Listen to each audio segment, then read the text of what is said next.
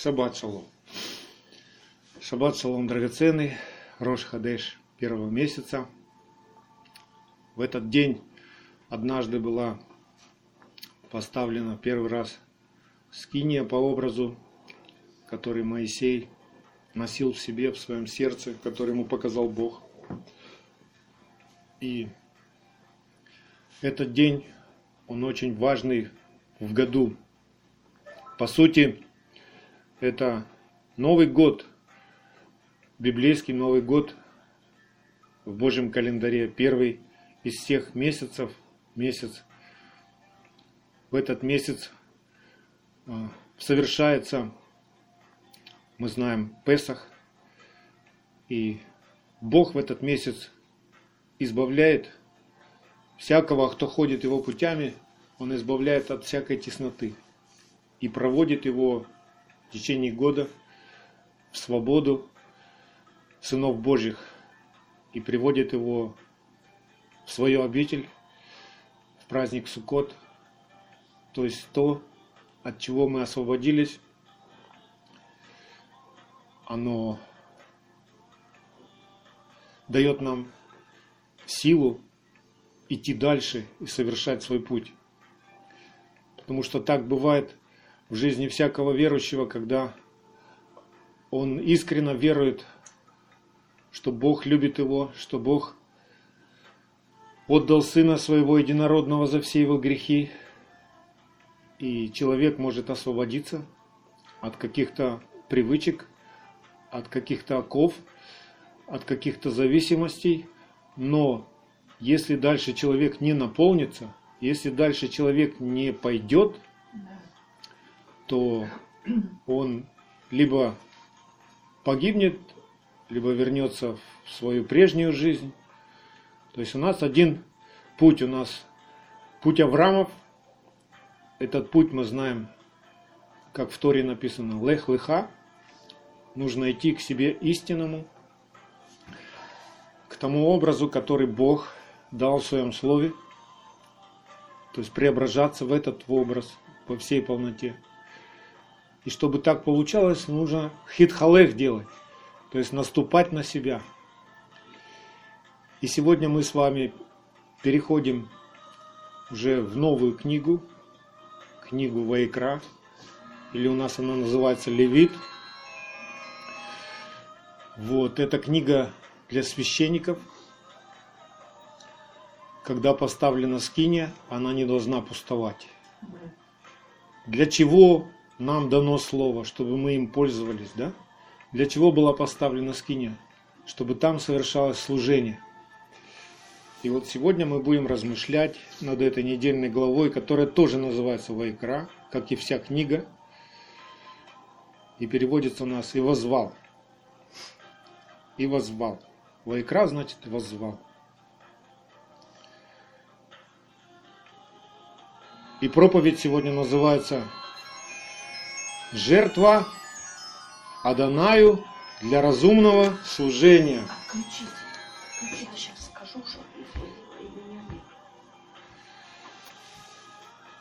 И начнем мы с первых двух стихов первой главы книги Левит.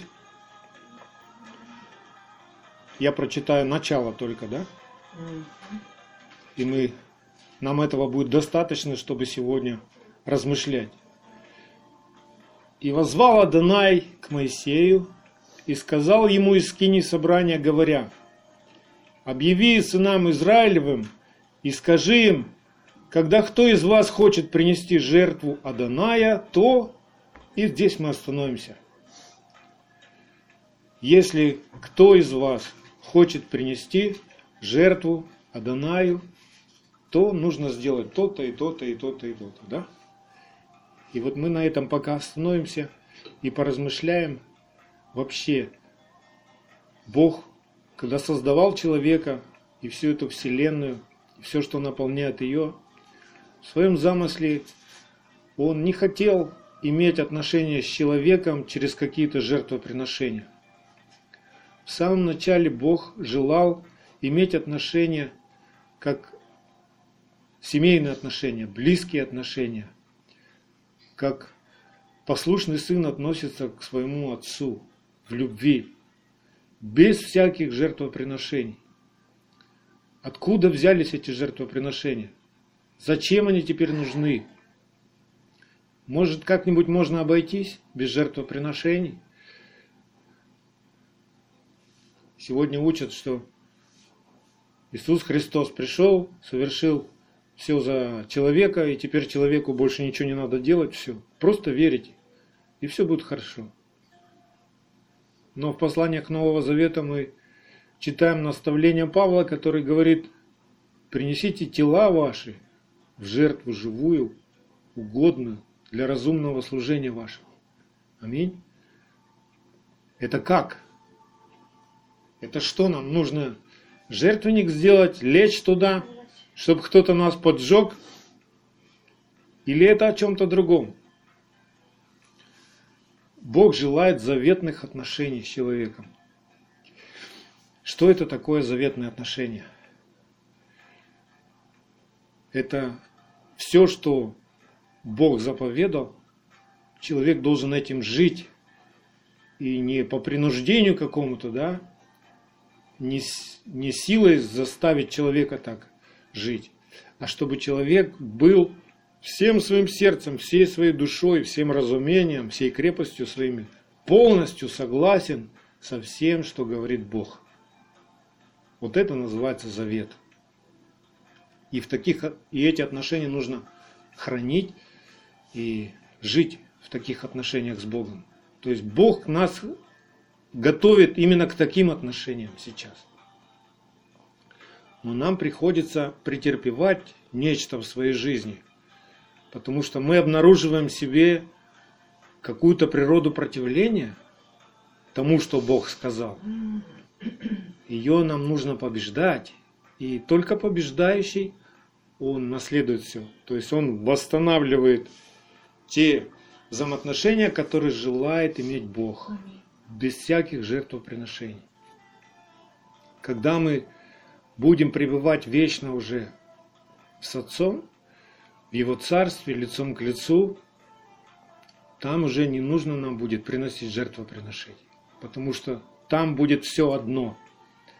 Там Его Слово, оно станет нами уже. Да?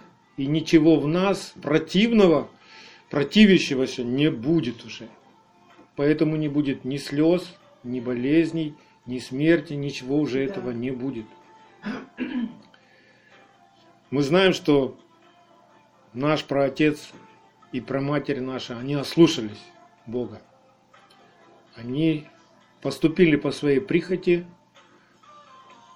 будучи обольщены дьяволом, они съели то, что Бог сказал не ешьте.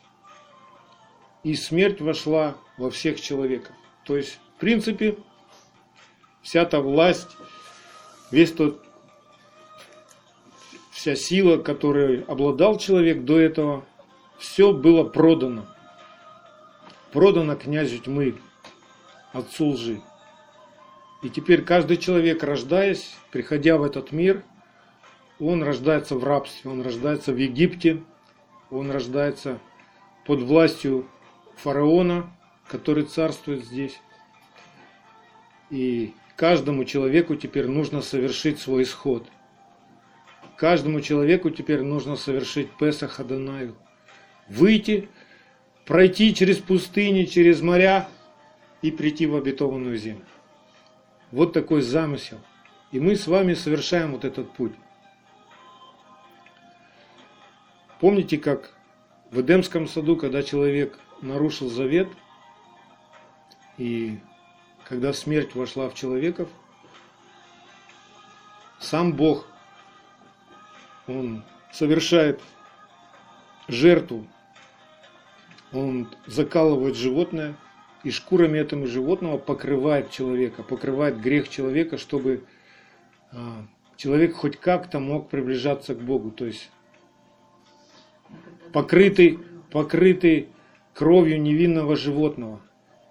И это прообраз Агнца Божьего, которого Бог предназначил еще до сотворения мира, чтобы эта жертва покрыла а, все наши несовершенства, все наши грехи, всю нашу нечистоту, чтобы мы, веруя в эту жертву, могли приходить к Отцу, и Отец, чтобы мог научить нас путям заповедей своих. То есть написать свой, свои заповеди и свой закон прямо на нашем сердце. Это может только Бог сделать. И если человек будет нечист, он не может приблизиться к Богу. А если у человека есть покрытие, жертва совершенная, агнец, то тогда человек может изменяться, преображаться. И вот с тех пор, как Бог покрыл человека кожами животного невинного, сделал кожаные одежды, с тех пор человек, чтобы приблизиться к Богу в молитве, чтобы услышать голос Бога, чтобы научиться чему-то от Бога, чтобы пребывать в милости, в благоволении Бога, вынужден был за все свои грехи приносить в жертву невинных животных. И когда жертва приносилась, вы знаете, как это делается. То есть человек перед тем, как заколоть, возлагает свою руку на это животное, передает на это животное все свои грехи и потом закалывает. И как бы говорит, все, вот за все мои грехи заплачено смертью. Чтобы человеку не умирать, умирало невинное животное. Точно так же, чтобы нам сейчас не умирать, однажды умер Ишуа Машех. И Бог воскресил его из мертвых, потому что он сам был непорочен. Давайте вспомним, как сыновья Адама делали это. И откуда они узнали, что надо так делать? Конечно же, от Адама. Бытие 4 глава, с 3 по 7 стих, там описывается этот случай. Спустя несколько времени Каин принес от плодов земли дар Господу, и Авель также принес от первородных стада своего и от тука их. И презрел Господь на Авеля и на дар его, а на Каина и на дар его не презрел. Каин сильно огорчился, и поникло лицо его, и сказал Господь Каину, почему ты огорчился? Отчего поникло лицо твое? Если делаешь доброе, то не поднимаешь ли лица? А если не делаешь доброго, то у дверей грех лежит. И он влечет тебя к себе, но ты господствуй над ним. И так продолжалось до самого пришествия и самой совершенной жертвы Агнца. То есть пришло время однажды, когда Ишуа Машех, как Агнец, был вознесен на крест за все наши грехи, взяв на себя все наши грехи, как непорочный Агнец. И приближающийся праздник Песах – это постоянное напоминание нам, что за все наши грехи есть Агнец. И что мы можем продолжать свой путь, мы можем возрастать в познании Бога, если только мы вкушаем этого Агнца, да, если мы понимаем, что там произошло. У нас есть оправдание перед Богом, да? Агнец. И это не просто так, чтобы мы продолжали жить своевольно, но это ответственность на нас, что если мы говорим, за наши грехи заплачено, это не повод жить дальше распутно. Это милость Бога и Его благодать, чтобы время, отсрочка от приговора, да, чтобы за это время мы научились и больше не грешили. Жертвы невинных животных, они не могли уничтожить природу греха в человеке. Они на время покрывали человека, чтобы человек мог приближаться к Богу, молиться к Нему, учиться от Него. Только некоторые праведники из всех живущих на земле, искренние, кроткие люди, они могли хранить вот этот завет, и Бог восхищал их к себе, забирал. Мы помним, Енах, да, был восхищен Мы помним, что Ной был праведным, да? И так дальше пойдем и Авраам, и Ицхак, и Яков, и Моисей, и пророки все, царь Давид. Все эти люди были праведными в глазах Бога, они хранили это, эту природу в своем сердце. В их сердце уже был Машех, в их сердце была записана Тора, но это было очень трудно а, жить так. То есть человек должен быть настолько влюблен в Господа, должен обладать настолько такой духовной силой, подъемом, чтобы побеждать свою плоть и жить по заповедям. Мы даже до конца еще не осознаем, какое у нас есть преимущество сегодня и какая благодать, что мы, будем говоря, мало чего еще знающие, мы можем сейчас быть оправданными перед Богом и приходить к Нему и учиться. Благодаря жертве Ишуа Машеха. Что, какая жертва угодна Богу, через какую жертву человек действительно восстанавливает свои отношения, и Бог слышит молитвы его и отвечает на эти молитвы. Если человек только внешне соблюдает заповеди, а сердце его лукаво, то есть он как двуличный, заповеди исполняет, чтобы все видели, а внутри у него другие желания. И когда он приходит и возносит Богу там хвалу, да, жертву уст своих. И когда он говорит, что Иисус Христос умер за меня, то все это не работает. Человек, а, он нарушает всякий раз завет с Богом, потому что в его сердце нет страха Господнего.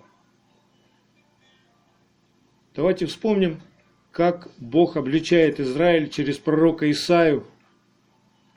Первая глава, с 10 по 20 стих прочитаем. «Слушайте слово Господне, князья Содомские, внимай закону Бога нашего, народ Гоморский. К чему мне множество жертв ваших?» То есть они приносили жертвы Богу, да, все как бы все правильно, как Бог сказал, говорит Господь. Я присыщен всесожжениями овнов и туком откормленного скота и крови тельцов, и агнцев, и козлов не хочу. Когда вы приходите являться пред лицо мое, кто требует от вас, чтобы вы топтали дворы мои? Не носите больше даров тщетных. Подчеркните себе, дары тщетные. То есть, можно сказать, жертвы тщетные. Курение отвратительное для меня, новомесячие и суббот, праздничных собраний не могу терпеть. И вот в чем суть. Беззаконие и празднование. То есть, если в сердце твоем спрятано беззаконие, если ты любишь грех, и при этом как приходишь праздновать, то через э, твое соблюдение праздников ну, не работает связь, не восстановлена связь. Потому что грех разделяет, всякий грех, он разделяет человека с Богом.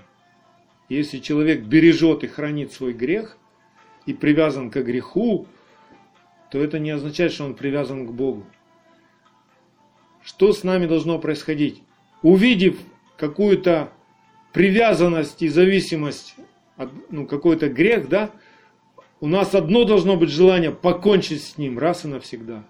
И когда мы боремся с ним, стараемся в этом во всем, то вот это привязывает нас к Богу. Через совершенную жертву Ишуа Машеха.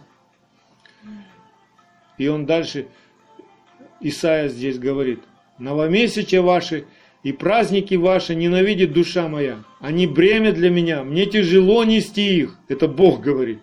Представляете? И когда вы простираете руки ваши, я закрываю от вас очи мои.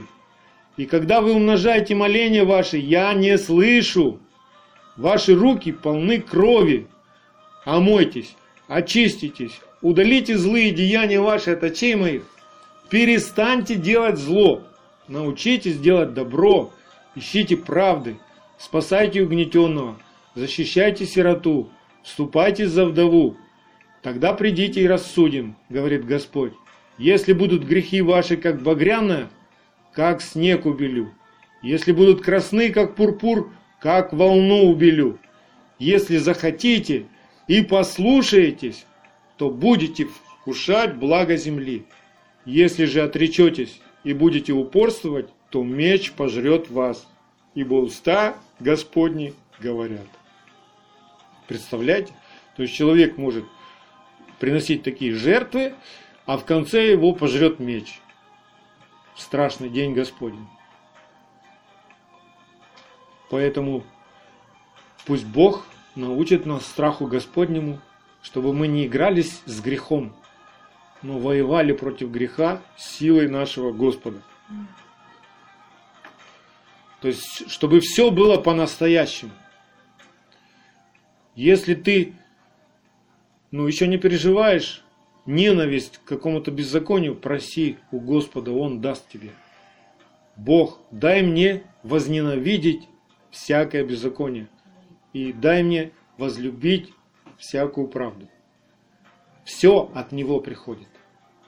Хочешь ненавидеть беззаконие, проси у Господа, и Он даст тебе его. Во сне или наяву, через обстоятельства, через других людей. Но это должно жить в нас. Ненависть ко всякому беззаконию, ко всякой неправде, ко всякому греху. И желание покончить с ним. Вот что нам нужно хранить в своем сердце. Давайте попробуем сформулировать вообще, что такое жертва. Жертва – это какая-то драгоценная часть имения того, кто жертвует, так? То есть что-то очень дорогое. И через это э, действие восстанавливается связь с Богом. Давайте посмотрим на образец, на нашего отца. Наш отец, он пожертвовал чем-то дорогим. Иоанна 3,16. Ибо так возлюбил Бог мир, что отдал Сына Своего Единородного, чтобы всякий верующий в Него не погиб, но имел жизнь вечную. Павел в наставлении Римской Церкви в 12 главе, он пишет, представьте тела ваши в жертву. Ишуа учит, кто душу свою погубит ради меня, да, тот приобретет ее. То есть все очень серьезно. Это не игрушки. Теперь мы не можем найти какое-то невинное животное, если мы совершили грех, принести его к Богу и сказать, ну вот тебе Бог, вот тебе курица, я зарезал ее, потому что я согрешил. Бог не примет такую жертву. Бог уже говорит, если ты в мою совершенную жертву не веришь, что Иешуа расплатился за твои грехи, то нет никакой надежды у тебя. Грех остается грехом, и ты его ничем не искупишь. Итак, мы с вами находимся в начале третьей книги, которая у нас называется Левит, но в Торе она называется Вайкра. И возвал. Потому что это Бог взывает к священникам, к левитам, которые чем они занимались?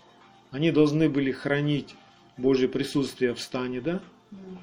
И они должны были научить всех ближних, научить народ путям заповедей, научить, в принципе, человека быть священником, каждый на своем месте. Потому что мы теперь знаем, что храм его – это мы. И в этом храме совершается служение, и служение может совершаться только священником. Поэтому Бог в Машехе Иешуа сделал нас царственным священством. То есть это цель. Мы должны преобразиться и стать подобными образу Сына Божьего, подобными Ишуа Машеху. Он наш первосвященник теперь. Мы не просто с вами играемся в церковь, читаем Библию, совершаем молитвы, поем песни, празднуем праздники. Все это для того, чтобы в нас возрос священник, чтобы мы, каждый на своем месте, дома ты или на работе, где бы ты ни находился, ты понимал, что ты священник. Ты хранишь Божье присутствие, и ты учишь всех ближних своих, ты свет народом несешь. Вот это образ нашей жизни. Вот за что была заплачена такая дорогая цена. Что интересно, в Торе вот это само слово «вайкра» и «воззвал», которое у нас переведено, оно очень интересно написано, необычно написано. Там как бы четыре буквы «икр» и «а». И вот эта маленькая «а», последняя буква, «алиф», да, хотя она первая в алфавите, но она написана последней, и она написана в верхнем регистре, то есть маленькой буквой. Не обычной буквой, а маленькой. И я вам сейчас объясню. Это слово происходит от слова «икр», «икр», которое означает «случилось». А алиф всегда обозначает Всевышнего, Отца. Помните, как Бог говорит Альфа и Омега? То есть я Алиф. Это греки уже переделали. И если все вместе собрать, по смыслу это слово здесь звучит так. И случилось, что Бог стал маловажным, маленьким. Алиф стал маленький. Да, он есть, но он какой-то маленький. И он в конце, в последнюю очередь. Вот такой вот из, из одного слова можно целую проповедь, да, рассказать. Вот какая глубина в Торе есть. Какая глубина э, в том языке, э, в языке народа, к которому мы с вами прививаемся. Случилось, что Бог стал маловажным. Мы знаем, что это еще произошло в Эдемском саду, то есть там начало. Как только человек выбирает поступить по своим похотям, то Алиф становится в конце и маленьким. Случилось так, что Бог стал маловажным, а человек поступил по своим похотям. И теперь, чтобы человеку возвратиться, то есть поправить все, исправить, человеку нужно принести жертву. В иврите слово «жертва» э, звучит «корбан». То есть совершить карбан человеку нужно. Слово карбан, оно происходит от глагола корав. И этот глагол означает приблизиться. То есть жертва, через жертву мы приближаемся, мы восстанавливаем отношения с Богом, потерянные отношения с Богом, потерянную близость с Богом. Человек может вернуться к Богу только принеся в жертву то, что его разделило с Богом. Принципе, мы приносим Богу что? Мы приносим что-то очень дорогое свое, из-за чего мы разделились с Богом. Вот это называется жертва. Все, что вызывает и теснит нас теперь, оно должно быть принесено в жертву.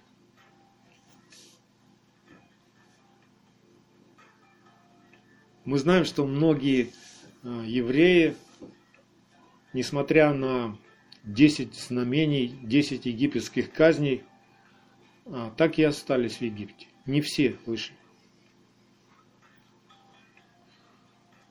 Вышли только те, кто уверовали. А те, кто остались в Египте, они не могли совершить свой карбан.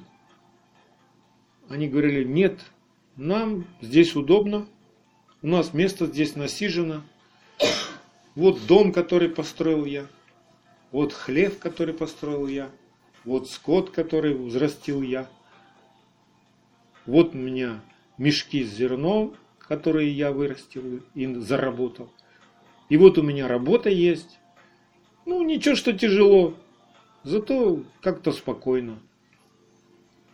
Проснулся утром, поработал, вечером покушал и спать. удобно. Пришел какой-то Моисей, зовет куда-то в какую-то обетованную землю. Нет, не могу я с этим расстаться. И люди не могли совершить карбаны, не приблизились к Богу, так и остались. И конец, конечно, у них печальный. Потому что без Бога человек не имеет никакого смысла. Без связи, без близости с Богом. Все, что строит такой человек, это дом на песке.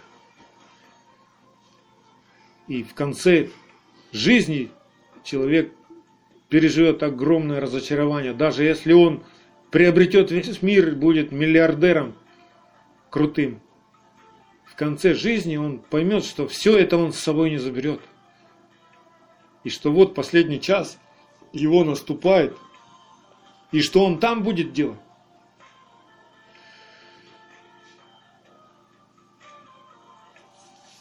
Ишуа Машех, когда взял все наши грехи, все наши немощи на крест, и перед тем, как он умер на кресте, он произносит слово «свершилось». Что свершилось? Появилась у человека возможность приблизиться к Богу теперь. Восстановилось, можно еще сказать. Отношения человека с Богом восстановлены. С грехом покончено. Нам нужно это очень понимать.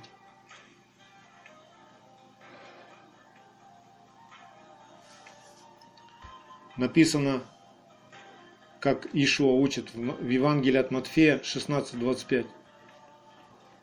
Если кто хочет душу свою сберечь, тот потеряет ее. А кто потеряет душу свою ради меня, тот обретет ее. В Якова 4.8 написано «Приблизьтесь к Богу и приблизиться к вам. Очистите руки, грешники, исправьте сердца двоедушные». Как практически человеку, который желает совершить свой карбан, да, приблизиться к Богу, как ему потерять свою душу? Что надо со своей душой сделать, чтобы ее потерять? Исход 19.22, там написано, священники же, приближающиеся к Господу, должны осветить себя, чтобы не поразил их Господь.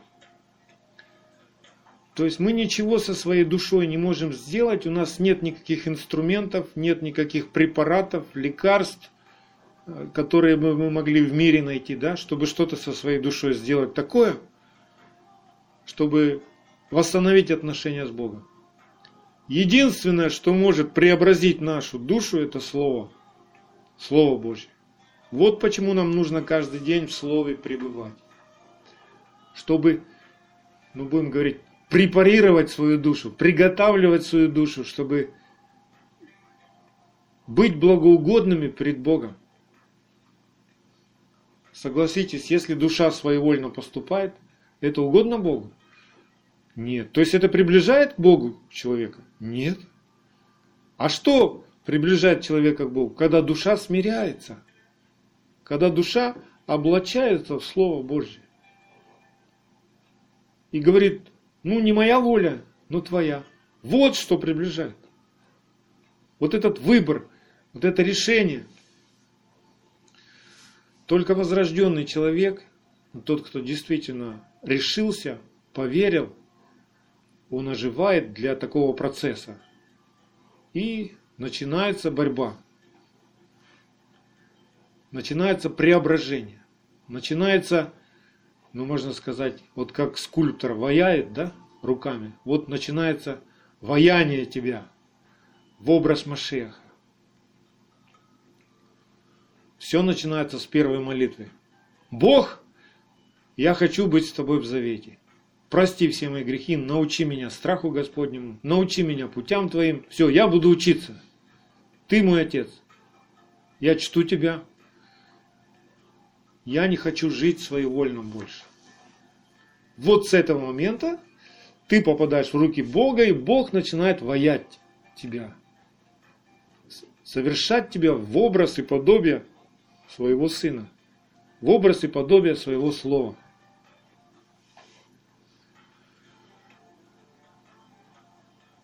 Не животные ведь разделили человека с Богом, да? Чтобы их приносить в жертву. Что нас разделило с Богом? Наша плотская, дикая, буйная природа. Вот что нам нужно принести в жертву, то есть сжечь, распять то, что нас разделило с Богом. Свою душу непослушную. Всякое желание противиться Богу, вот что надо распять. Вот что является жертвой, угодной Богу. Когда ты делаешь что-то неугодное Богу, понимаешь, что оно неугодно Богу, и говоришь, Бог, я хочу с этим покончить. Это начинается твое жертвоприношение. Но если ты передумаешь вдруг, представляете себе, пришел человек делать жертвоприношение, взял овечку какую-то, да, уже все решился, пришел к жертвеннику, и вот ее надо уже заколоть, огонь развел, все. И потом передумал и забирает ее себе. Пройдет этот человек дальше, в шатер, сможет он дальше пройти? Нет, конечно. Он не сможет дальше познать Бога, он не сможет дальше измениться, он не сможет быть в завете с Богом. Богу не нужна кровь невинных животных. Ему нужна в крови душа, да? Ему нужна твоя душа. Поэтому все, что в нас противится Богу, оно должно умереть. Оно должно быть распято. Те принадлежат Машеху, кто распяли свою плоть со страстями и похотями.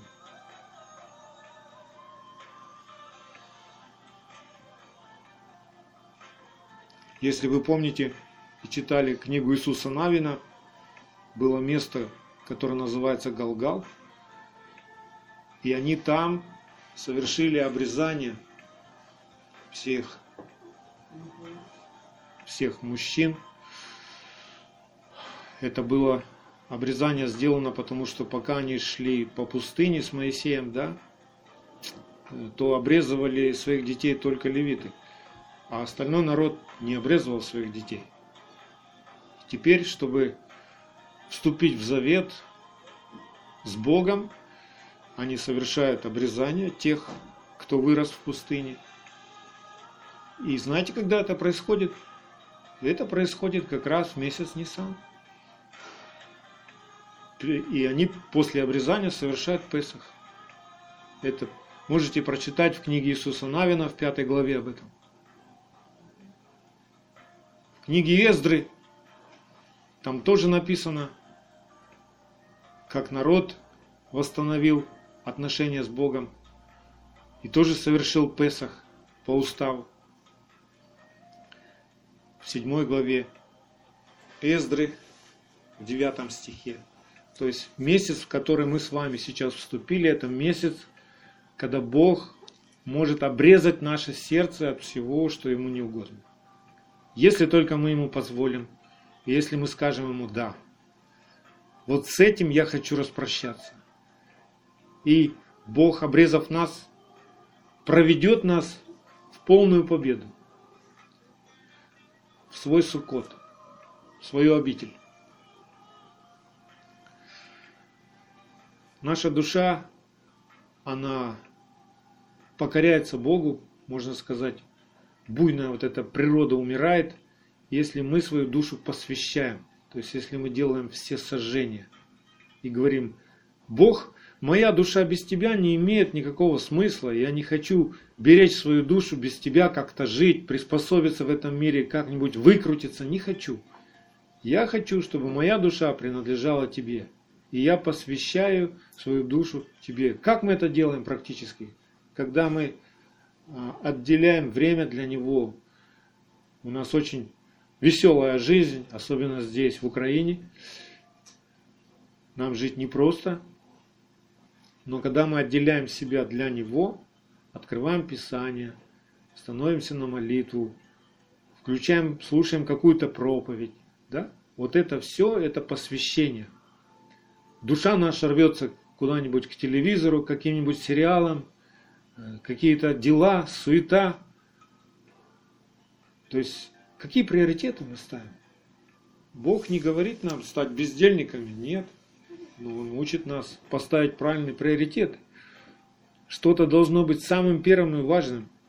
И когда мы просыпаемся, первое, что в нас должно происходить, это молитва к Богу, благодарность Ему за то, что ты проснулся и новый день начался, и что Бог может тебя чему-то научить. И самый первый завтрак, он должен быть из Слова Божьего и молитвы.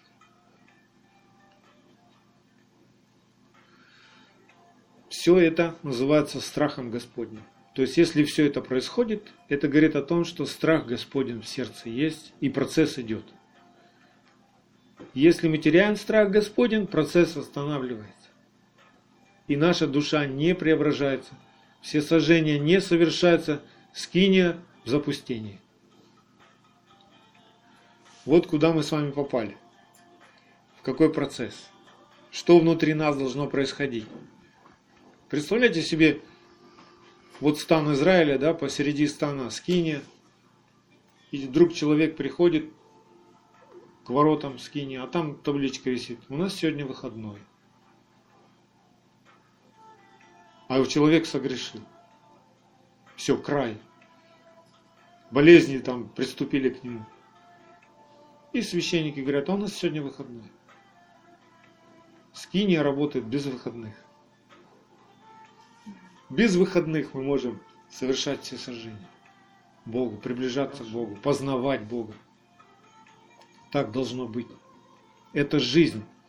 Это и есть кровь Машеха Ишуа в нас. Циркулирует. Как в нашем теле кровь работает, да? Все полезное всасывается, все ненужное отделяется. Все через кровь происходит. Вот так и в нашей жизни. Итак, в книге Вайкра, в этой первой главе книги, да, мы видим, что самое первое, о чем напоминает Бог через Моисея э, священникам, левитам, он говорит о жертве все сожжения. Это нельзя путать, это не жертва Ишуа Машеха за грехи, потому что он э, совершил жертву за все наши грехи.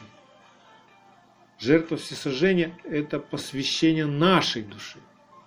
Это ты должен принадлежать Богу. Это в тебе должно быть желание научиться.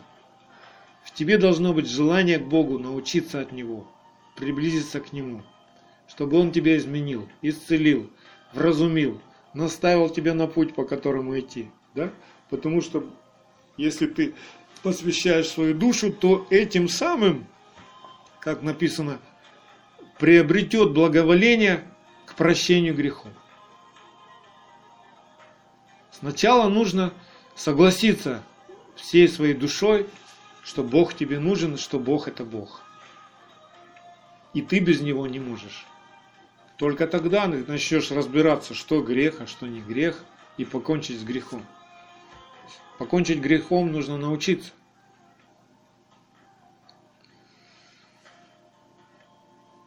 Левит 1.4 написано, что это жертва для того, чтобы человек приобрел благоволение в очищении грехов.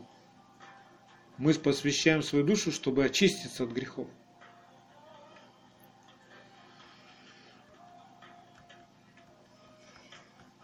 Мы с вами на последних собраниях вспоминали из книги «Премудрости Соломона» одно из условий, что не всякую жертву Господь принимает, да? И не во всякую душу приходит премудрость. Помните это, да? Давайте вспомним из притчи сначала. Притча 15 глава, 8-9 стих. Жертва нечестивых – мерзость перед Господом, а молитва праведных благоугодна ему. Мерзость перед Господом путь нечестивого, а идущего путем правды он любит.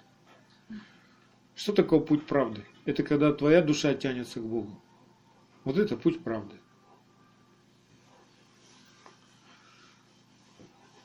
Молитва праведных благоугодна. Кто такие праведные? Это те, кто ищет Бога. Как Он есть. Премудрость Соломона. Первая глава, четвертый стих, там написано, в лукавую душу не войдет премудрость и не будет обитать в теле, порабощенном греху. То есть премудрость не будет делать такой, ну, не согласиться на какой-нибудь компромисс с грехом. Такой коктейль. Немножко правды, ну и немножко лжи. Смешаем и как-нибудь проживем. Мы с вами в Песах вспоминаем это, да? Помните, когда мы делаем такой бутерброд? Ложим на мацу харасет и ложим горькие травы. И все это вместе пытаемся съесть. Не годится так. И горечь нам не нужна, да? Зачем нам слезы? Зачем нам какие-то несчастья? Мы все хотим быть счастливыми. Книга пророка Осии, 4 глава, 6 стих. «Истреблен будет народ мой». Народ мой, Бог говорит. То есть это те, которых Бог избрал, призвал. Истреблен будет народ мой за недостаток ведения, так как ты отверг ведение, то и я отвергну тебя от священнодействия предо мной. И как ты забыл закон Бога твоего, то и я забуду детей твоих. Вот это очень цепляет.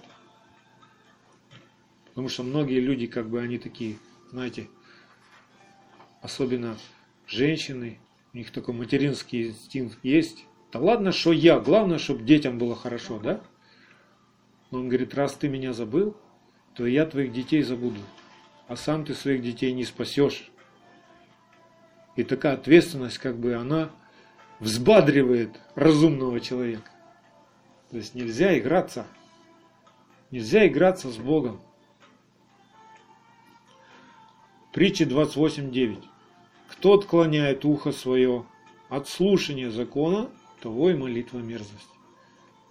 То есть, если сердце твое а, имеет такую природу не слушаться Бога, ты это любишь не слушаться Бога, ты любишь жить по-своему, то как бы ты ни молился, Бог не будет слушать твои молитвы. Он слышит, конечно, но слушать их не будет отвечать на них не будет. А согласитесь, у нас в жизни бывают всякие ситуации, когда мы «Бог, помоги! Боже, помилуй!» Это когда ты знаешь уже, что ты грешишь. Да, да, ты да. Значит, потому что это не пугало других, что когда приходит человек из мира, он еще не знает этого, и он кричит Господу. Господь его слышит и будет направлять. А вот если мы упорствуем в своем грехе, то тогда Бог сотворяет уши. Ну да, это имеется в виду. Следующее Жертва – это не одна жертва, которую нам нужно совершить, чтобы восстановить отношения с Богом, да, и слышать Его, и быть близким к Нему. Следующая жертва – это хлебная жертва. Книга Левит, 2 глава, 1 стих. Если какая душа хочет принести Господу жертву приношения хлебного, пусть принесет пшеничной муки и вольет на нее еле и положит на нее ливана. И в этой же главе 13 стих.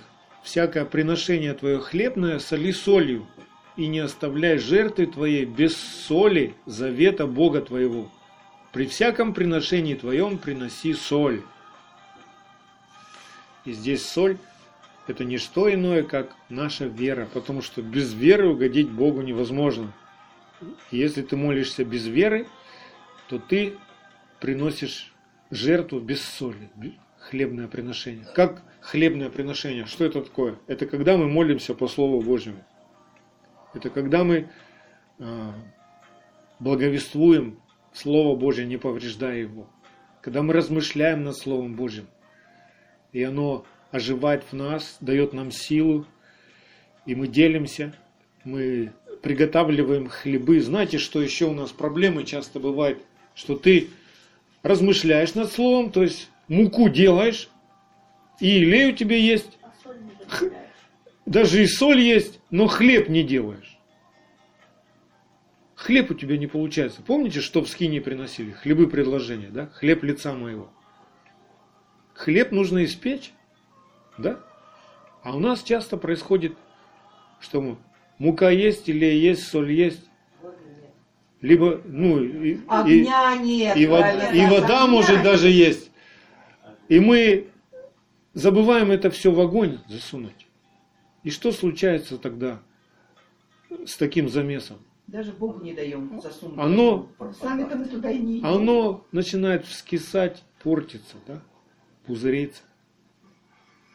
Поэтому, друзья, о чем я вам неоднократно напоминаю и буду напоминать, что размышляйте над Словом Божьим и делитесь своими откровениями со своими ближними, в собраниями, делитесь, приготавливайте хлеб. Приготовленный хлеб, испеченный в огне, это ваш поступок по Слову Божьему и ваше свидетельство и ваша проповедь. Когда вы рассказываете другим, что вам Бог открыл, вот это есть хлеб испеченный. И сами живете так. Вот это есть хлеб испеченный. Хлеб лица моего. Оказывается, это тоже важная часть а, в нашем восстановлении отношений с Богом. То есть Бог хочет, чтобы через нас текли реки воды живой. То, что Он нам открыл, мы согласны были передать другим. Бог не хочет просто спрятать тебя в себе и все. И ты больше никого не знаешь. Ты, ну как в народе говорят, у Христа за пазухой и все. Мне хорошо и ладно. Нет. Бог, Он хочет обитать в тебе и царствовать в тебе хочет. То есть Он хочет через тебя говорить свое слово. Он не хочет в тебе молчать. Поэтому хлебное приношение, оно как раз вот и подразумевает. Это тоже жертва. Эта душа наша должна согласиться с этим. Да? Но вот, вот эта часть, потому что я все-таки думаю, что это очень важно. Что такое огонь, да? Это когда ты покоряешь свое я э, Торе, закону Божьему. И тогда у тебя есть право раздавать хлеб другим. Да. Вот тогда у тебя есть право учить других, когда ты сам покоряешься тому, чему ты учишь другого. Да? Но если ты сделаешь вот этот хлеб, ты все сделаешь, потому что я вот смотрю, здесь написано действительно, что все, какое бы хлебное ни приносили, даже если это только мука и лав- лаван, то все равно это брали в горсть Да. и в огонь все равно бросали. Да. То есть всегда должно все пройти через огонь. А огонь это и есть вот это мое покорение Слову Божьему, что я сам начинаю так жить. Вот тогда у меня есть право учить других. Вот тогда это будет хлеб. А иначе это все не хлеб, и муку никто жевать не будет. Следующая жертва, которая Бог напоминает Израилю и учит левитов, это мирная жертва. В этой книге, это третья глава Левит, мирная жертва. Левит 3.1. Если жертва его мирная, и если он приносит из крупного скота мужеского и женского пола, пусть принесет ее Господу, не имеющего порока, ну и так далее. Мы не будем все эти подробности разбирать. Что это за жертва мирная? Мирная жертва – это благодарность нашей души Богу за все. То есть, если наша душа будет роптать на Бога, мы никогда не совершим такую жертву мирную. А Бог ее ждет от нас. Богу нужна такая жертва, чтобы мы приблизились к Нему, чтобы мы могли познать Его. Наша душа должна научиться благодарить Бога за все. Вот как Иов. Он благодарил Бога за все. А что мешает совершить такую жертву? Ропот, недовольство, вот это бурчание наше, недовольство обеспечением, недовольство новым днем, недовольство людьми, которые встречаются на пути твоем. Павел в конце своей жизни пишет, что великое приобретение – быть довольным и благочестивым во всякое время. Вот что нам нужно приобрести. Это тоже жертва нашей души.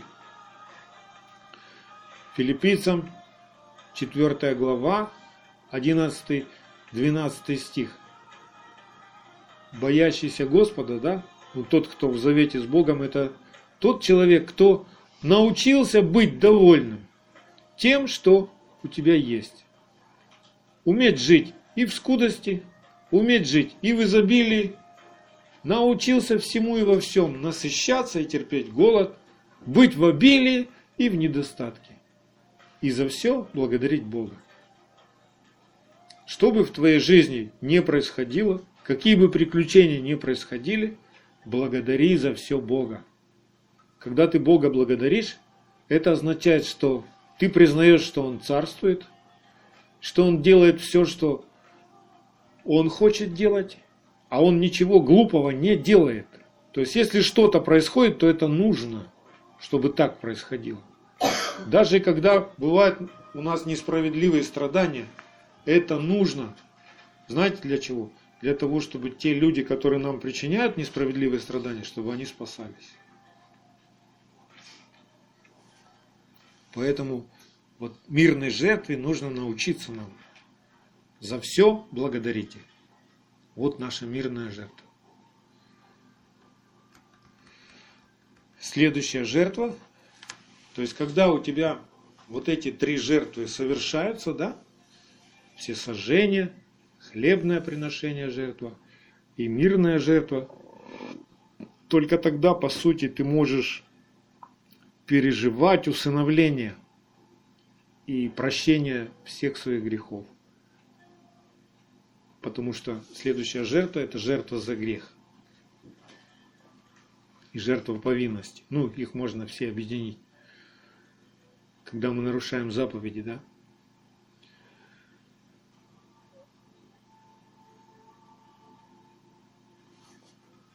Мы должны понять, что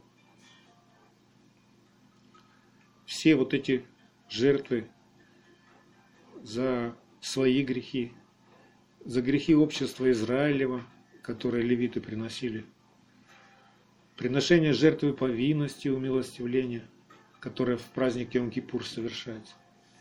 Это в пятой главе Левит написано. Теперь это, вот теперь все это, это жертва Ишуа Машеха совершенно. То есть отдельно мы не можем принести за, за этот грех вот такая жертва, за этот грех вот такая жертва. За все грехи наши есть уже совершенная жертва Агнца Божьего, Ишуа Машеха.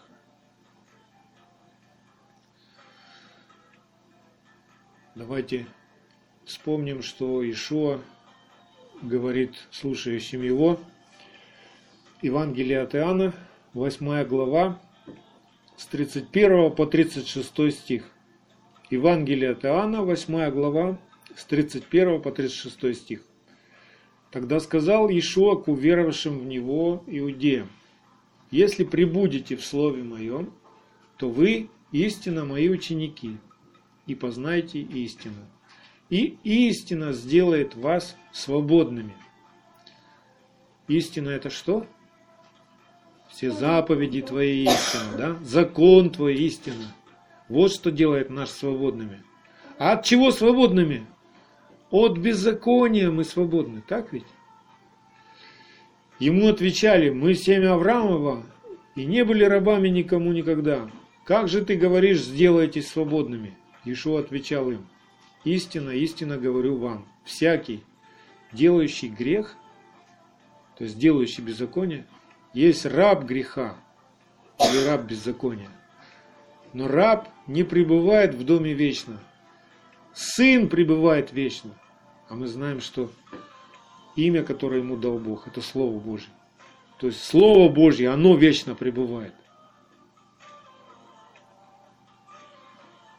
Итак, если Сын, в скобках можно сказать, если Слово Божье освободит вас, то истинно свободны будете от беззакония. И в Исаии, вспомните, как пророк говорит Израилю, Исайя 53.11. Об Ишуа Машехе. На подвиг души своей он будет смотреть с довольством. Через познание его он, праведник, раб мой, оправдает многих, и грехи их на себе понесет. Написано, не написано оправдает всех. Написано оправдает многих. Каких многих? Те, которые познавали его. Те, которые соединялись с ним, со Словом Божьим. Вот только тех людей грехи он на себе понесет. Человек, который не познает Слово Божие, он сам на себе несет свои грехи. Какие бы песни он ни пел, что Иисус заплатил за все мои грехи. Если ты не смиряешься со Словом Божьим и продолжаешь грешить, соответственно, ну ты не научился делать правду, а жить-то как-то надо, поступать как-то надо, и ты поступаешь, делаешь беззаконие, неправду делаешь, то ты на себе сам несешь свои грехи. Иешуа не будет нести твои грехи на себе. То есть жертва за твои грехи не работает. Она работает только в том случае, когда ты соединяешь свою душу с Словом Божьим и живешь так, как Слово Божье говорит.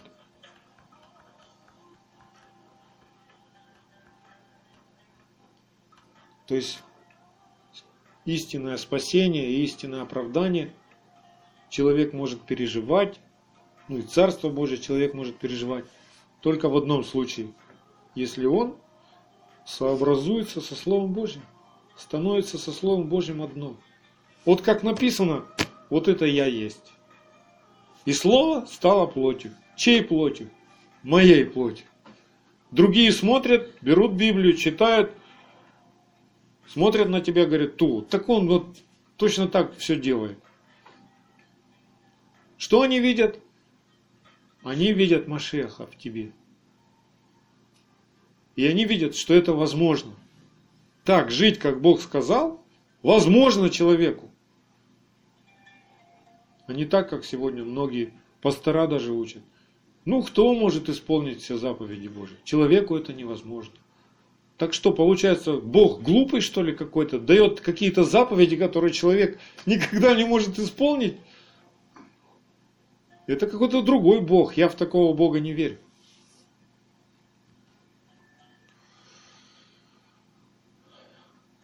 Евреям 10 глава, с 26 по 31 стих, там написано, если мы, получив познание истины, заповеди, можно сказать, произвольно грешим, нарушаем эти заповеди, нарушаем Тору, то не остается более жертвы за грехи. Но некое страшное ожидание суда и ярость огня готова пожрать противников. Если отвергшийся закона Моисеева при двух или трех свидетелях без милосердия наказывался смертью, то сколь тягчайшему, думаете, наказанию повинен будет тот, кто попирает Сына Божия, то есть кто отвергает Слово Божие. И не почитает за святыню кровь завета. А что кровью завета является? Исполнение Слова Божьего. Душа и Слово одно. Машех. Я живу отцом, да? Он говорит. Вот что кровь завета. Точно так же каждый из нас должен ну, смело говорить, я живу отцом. А когда я отцу не послушан, я не живу. Я мертвый.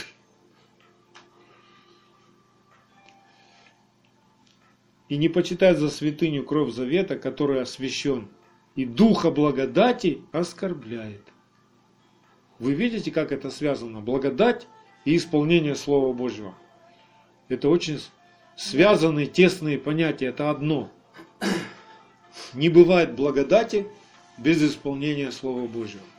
То есть ты переживаешь благодать в одном случае, если Слово Божье в тебе исполняется. То есть Бог дает тебе такую силу, чтобы Его Слово в тебе исполнялось. Сила ко спасению. Мы знаем того, кто сказал, у меня отмщение, я воздам, говорит Адонай. И еще, Адонай будет судить народ свой. Страшно впасть в руки Бога живого. То есть нам нельзя баловаться. Если мы будем баловаться, мы можем потерять свое спасение, мы можем потерять завет с Богом, близость с Богом. Бог не сможет быть нашим Богом. И в день суда великий страшный меч пожрет нас.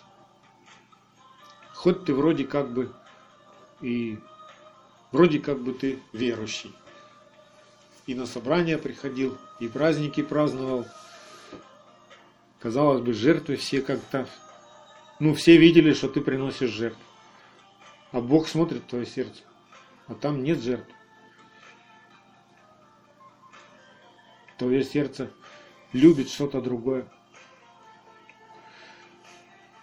Господи, научи нас страху Божьему.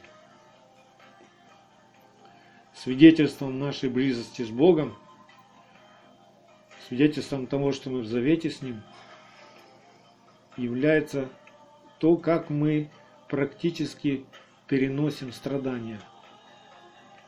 Вот самое лучшее, будем говорить, лакмусовая бумажка.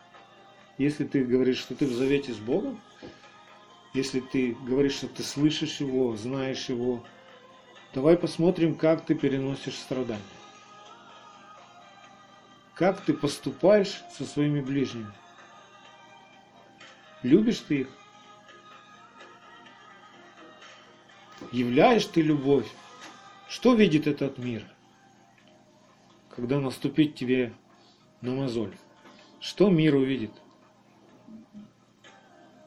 Увидит он Машеха, который даже на кресте, будучи распят, опозорен, оплеван, да, избит, он говорил, прости им, ибо не ведают, что творят.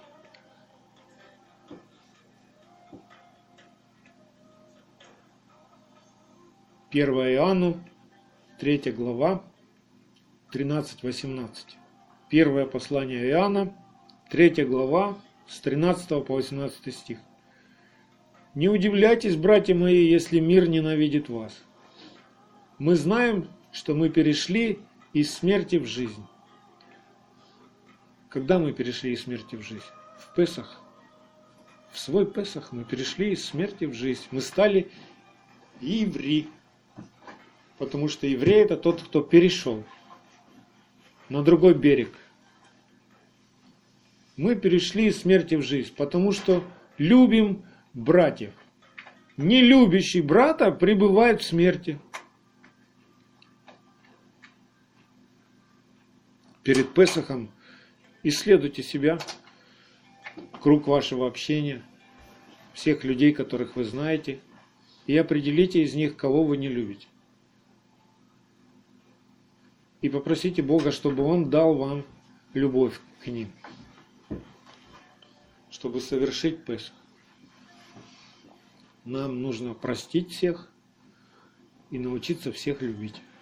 Я знаю, это не просто, но это через жертву происходит.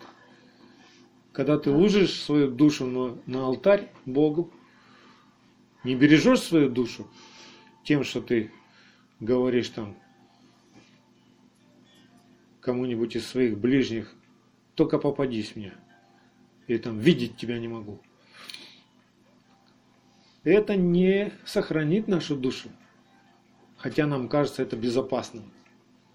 Что мы вот не хотим видеть человека и все, и мы в безопасности. Нет. А ты как, ты как раз и не в безопасности. В безопасности это когда ты просто любишь всех. И мы учимся такой любви. Всякий, ненавидящий брата своего, есть человека-убийца. Ого! Вот это да! Я такой хороший, я святой, я верующий. Ненавидящий брата своего есть человека-убийца. А вы знаете, что никакой человека-убийца не имеет жизни вечной в нем пребывающей. Ненавидеть человека – это не жизнь. Это не жизнь, это запах смерти. Это дыхание смерти, это дух смерти. Ненавидеть. Любовь познали мы в том, что Он положил за нас душу свою, и мы должны полагать души свои за братьев.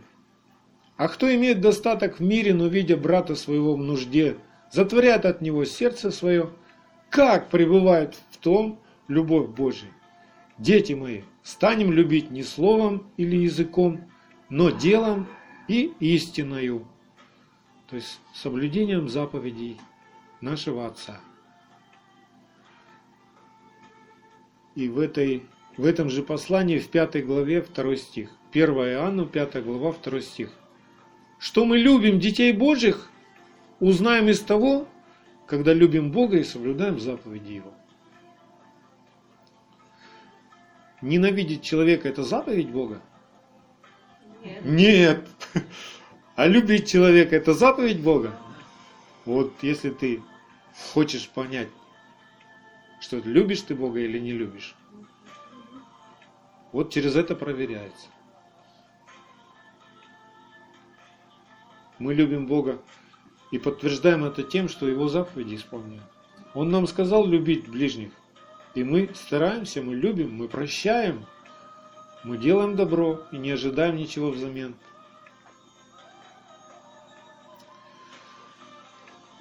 Нас спасает нашу душу только истинная любовь. Заповеди нашего Отца спасают нашу душу. То есть, когда мы храним себя в любви, стараемся в любви, стараемся расти в любви. И ненавидим все, что не является любовью. Это говорит о том, что наша, в нашей скине кипит работа. Что в нашей скине совершается жертвоприношение. Мы меняемся, мы совершенствуемся. Мы приготавливаемся войти в святое святых однажды. Мы войдем туда. Можно сказать, что вся наша земная жизнь сейчас, это вот как мы вошли в ворота двора Скинии, да? И в конце жизни мы стоим перед завесой, которая никогда не открывалась. Знаете, как в нее священник заходил, первосвященник, раз в году он заползал. И там вообще не было света, там мрак. То есть он на ощупь там ориентировался. И он там, вот за завесой, мог умереть, если не приготовлен был. Поэтому к ноге первосвященника всегда привязывали веревку. И на одеждах у него, на краях одежд были колокольчики. То есть, если колокольчики перестали звенеть, все, вытягивали. Вот так, да, Умирал человек там. Потом приходил все освещать. Поэтому, друзья, давайте позволим Богу приготовить нас в точности по Его Слову, чтобы в тот день, когда мы войдем в обитель Его, в Его скинию, чтобы нас за веревку не надо было вытягивать во тьму внешнюю, да? Чтобы мы там навеки и остались. Аминь. Да укрепит всех нас Господь и обновит в этот новый месяц и обрадует нас новыми откровениями, преображениями, внутренними, обрезанием нашего сердца обрадует. Знаете, когда сердце обрезано, оказывается, оно приносит радость. Да. Когда другие тебе говорят, о, слушай, раньше ты был другой а теперь ну, тебе это противно самому, и ты так не живешь, и, и тебя уже никто не заставит делать что-то плохое. Вот это радует. Это Машех в нас. Вот это и есть. Уже не я живу, но живет во мне Машех. И пусть его будет во всем больше, да?